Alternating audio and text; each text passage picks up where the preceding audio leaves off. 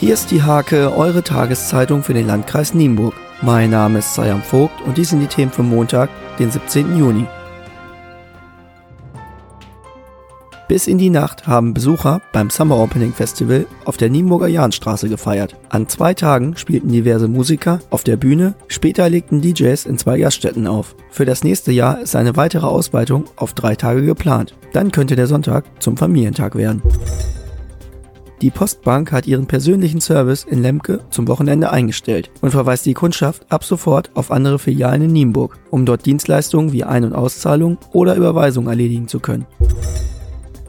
Bei dem Großbrand bei der Kartonfirma Smurfit Kappa in Hoya am Freitagabend ist laut Werksleiter Andreas Noss ein geschätzter Schaden von 20.000 bis 30.000 Euro entstanden. Hinzu kommt der Produktionsausfall über mehrere Stunden. Bis in die Nacht hinein waren Einsatzkräfte mit dem Löschen beschäftigt.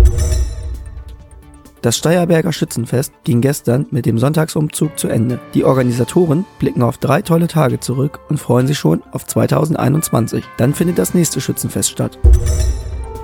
Mit dem Auftritt von Acoustic Season beendet der Verein Kirche im Dorf Binnenbüren die Frühjahrskonzertreihe 2019. Am Wochenende begeisterten die drei Studenten ihr Publikum in der Kirche in Büren mit Pop, Jazz und Folk.